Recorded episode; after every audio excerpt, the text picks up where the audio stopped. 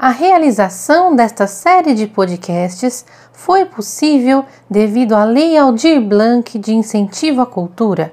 Agradecemos à Prefeitura Municipal de Hortolândia, à Secretaria Municipal de Cultura de Hortolândia, à Secretaria Especial de Cultura, ao Ministério do Turismo e ao Governo Federal.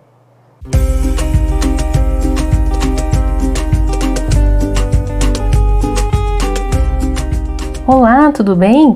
Eu sou a Júlia e esse é o podcast Patrimônio em Debate. No episódio de hoje, vamos conversar sobre o patrimônio arqueológico que busca investigar os vestígios da passagem dos povos mais antigos pelo espaço onde vivemos.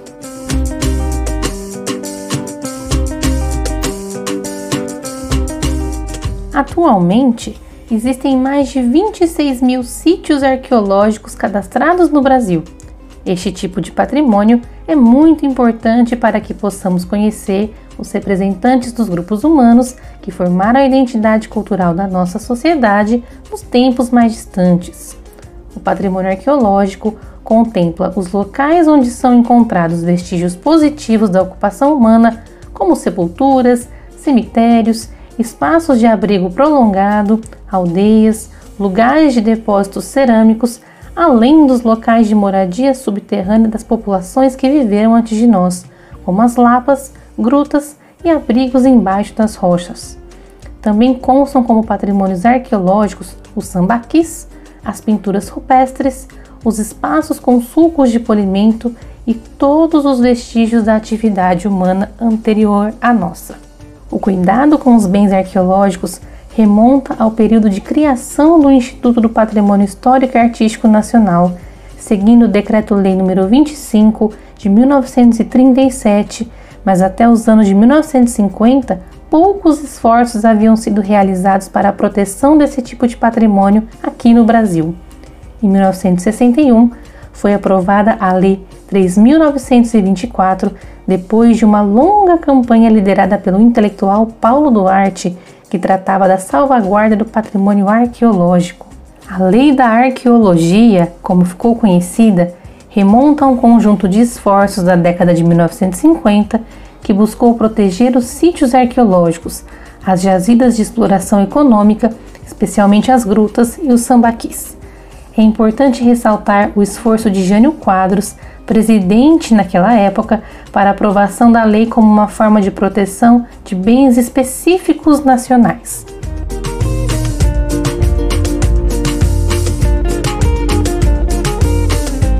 A Constituição de 1988 reafirma que tais bens devem ser vistos como parte do patrimônio cultural brasileiro.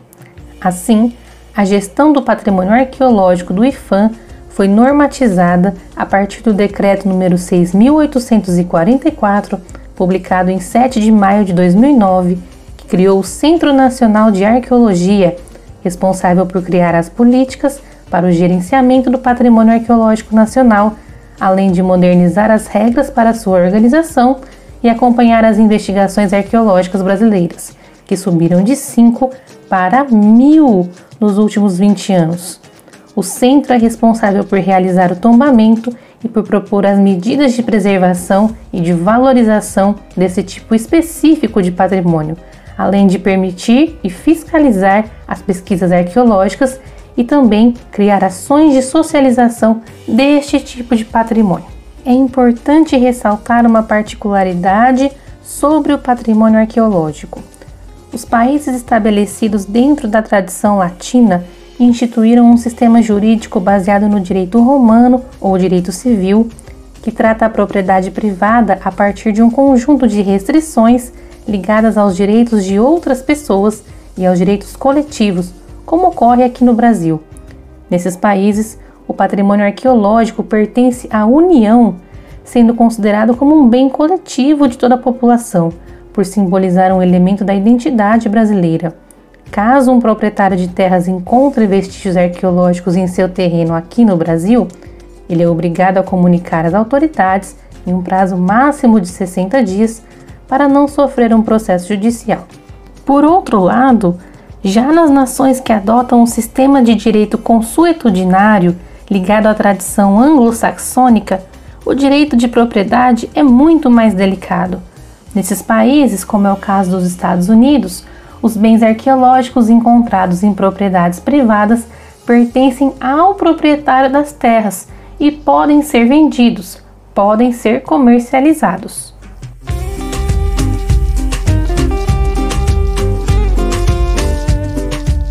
Atualmente, existem 18 bens arqueológicos tombados no Brasil. 11 deles são sítios arqueológicos. A Serra da Barriga, que abrigou o Quilombo dos Palmares, no estado das Alagoas. No estado do Maranhão, ao Sambaqui do Pindaí, na região metropolitana de São Luís. E as ruínas do sítio do Físico, no Parque Estadual de Bacanga. O estado do Mato Grosso possui quatro grandes sítios tombados. As áreas sagradas do Alto Xingu Camucuacá e Sajirengo, onde existe a Gruta Camucuacá, cujos sítios arqueológicos são associados ao ritual de furação de orelha e ao início do ritual do Quarupi. O Palácio dos Capitães Generais, que atualmente cedia a Prefeitura Municipal de Cuiabá. As ruínas da Igreja Matriz, em Vila Bela, e as ruínas de Vila Bela da Santíssima Trindade, antiga capital da província.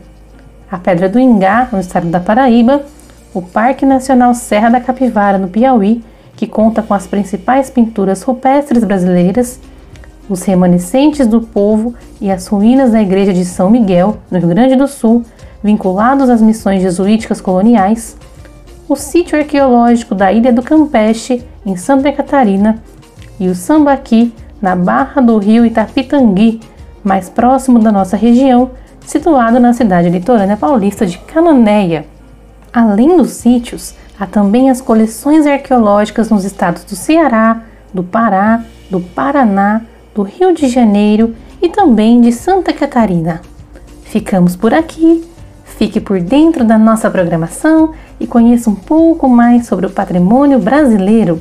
Até a próxima!